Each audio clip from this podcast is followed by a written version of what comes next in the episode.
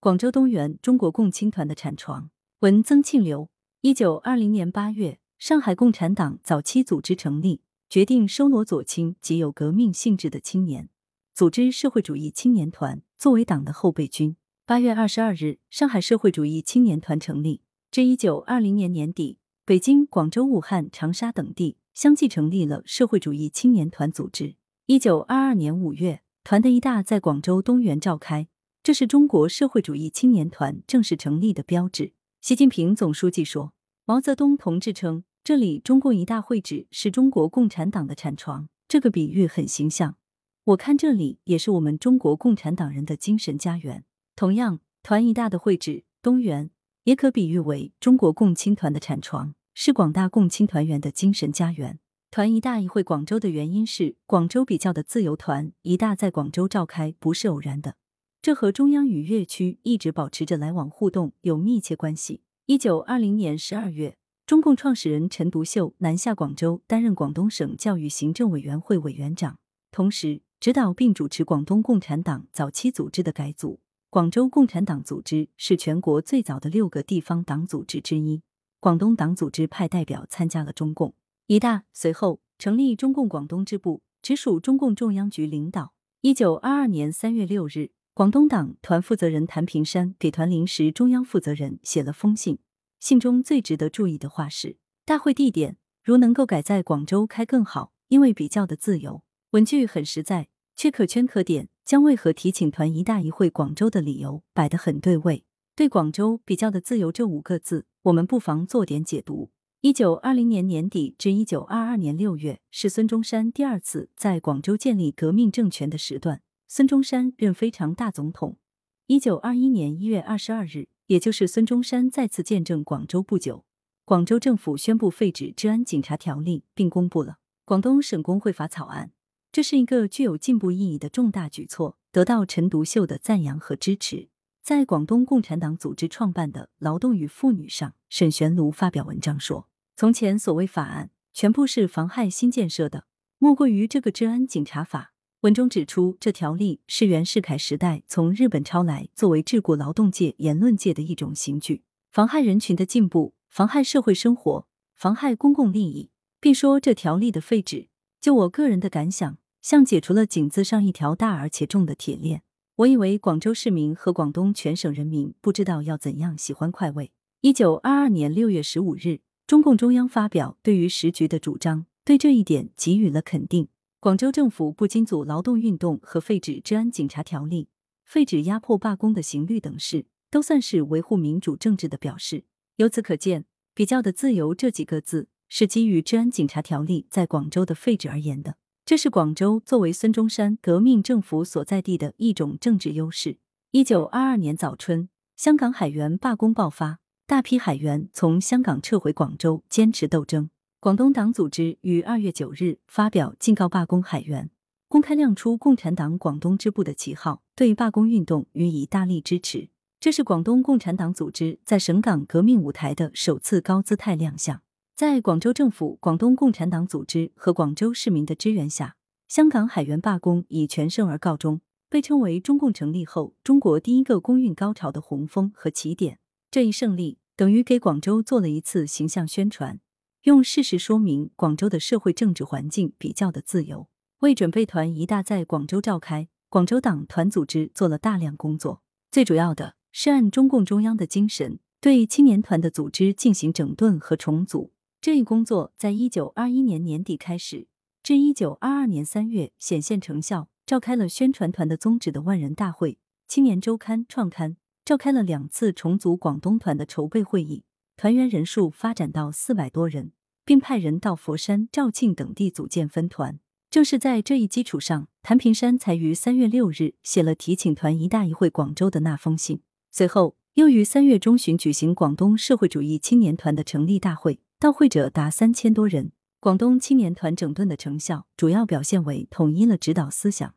明确以马克思主义为宗旨，并壮大了组织，将大批优秀进步青年吸收到团的队伍中来。到五月间，集团一大召开期间，广州团员已经发展到八百人左右。广东团组织的整顿重组工作做得认认真真、有条有理、有声有色，为迎接团一大一会广州做足了功课。团一大吹响了马克思主义的集结号。五四运动后，青年一代在思索中国向何处去的问题时，意识到中国之所以落后，除器物科技不如人、政治制度抱残守缺外，还有深层次的社会原因。放眼海外，更让青年们对资本主义的弱肉强食、残酷竞争感到厌恶。于是，带互助协作色彩的社会主义思潮得以流传，为许多青年人所接受。然而，初始的社会主义是朦胧、笼统、未加界定的。一九二零年秋后相继成立的社会主义青年团组织，混入了不少无政府主义者。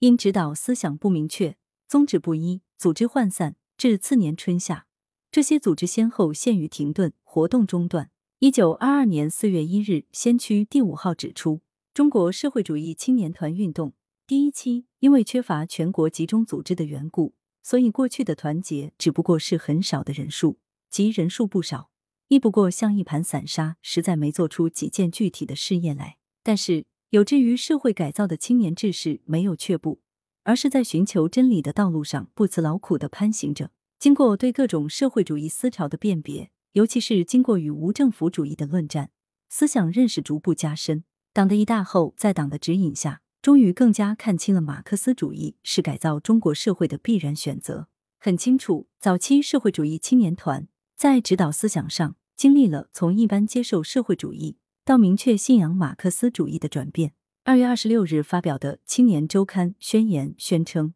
我们最福音马克思主义。”这篇文章是广东宣传马克思主义的先驱者杨跑安撰写的，是广东社会主义青年团在整顿重组时的郑重庄严发声。一九二二年五月五日，团一大在广州东园开幕，张太雷主持大会并致开幕词。此日是马克思诞生纪念日，主席台上挂着马克思的画像。中共中央局书记陈独秀出席了大会，发表马克思的两大精神的演讲，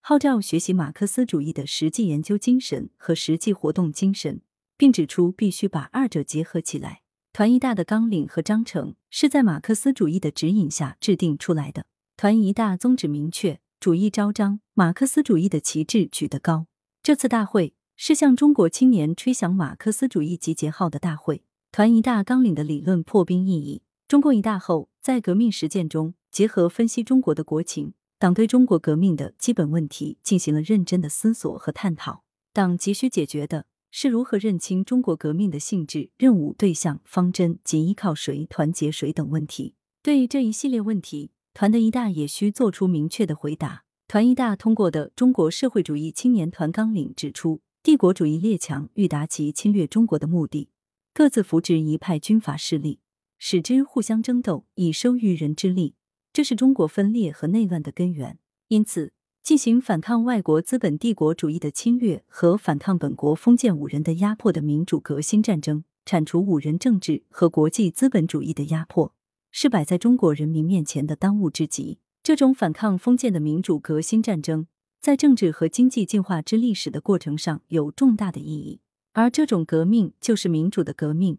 这就表明，团一大纲领实际已指出，中国革命的性质是反帝、反封建的资产阶级民主革命，以及国民革命。团一大纲领指出，在最近的中国社会上，最多数最重要的分子是农人、小商人。小工厂主、或工厂主以及知识者等小资产阶级。鉴于中国政治经济的现状，我们无产阶级和最苦的农民都应当援助这种革命的争斗，造成无产阶级的真实力量，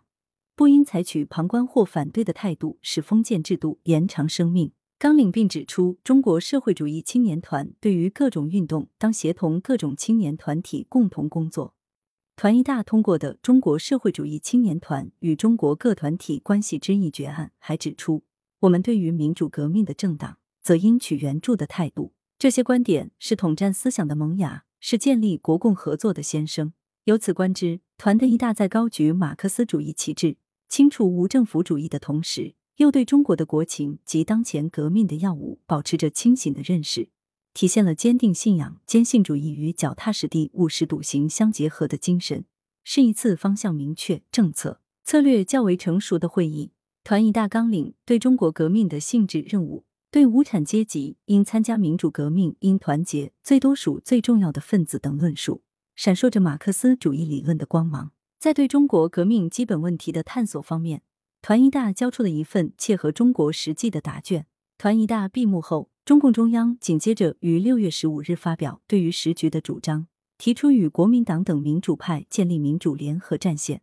的主张，放弃了以往不与国民党合作的提法。七月召开党的二大，完整制定了党的最低纲领、民主革命纲领和最高纲领。第二年六月，在广州召开党的三大，决定以党内合作的形式同国民党合作。这都说明团一大纲领和有关的议决案是转向国民革命同国民党合作的破冰之作，与党的观念更新、理论创新、方针政策调整紧密连结着，并且是这一系列重要举措的前奏。团一大是中国青年运动发展史上的里程碑。广东党团组织从广州的实际出发。审时度势，主动提请团一大一会广州，这使广州同中国共青团的历史发生了深切的联系。团一大的会址东园顺理成章成为共青团的产床，成为团第一扬帆起航之地。南国名城广州因之增色添辉，这是广东革命史上闪亮的一页。作者是中共广东省委党校教授、广东省委党史研究室原主任。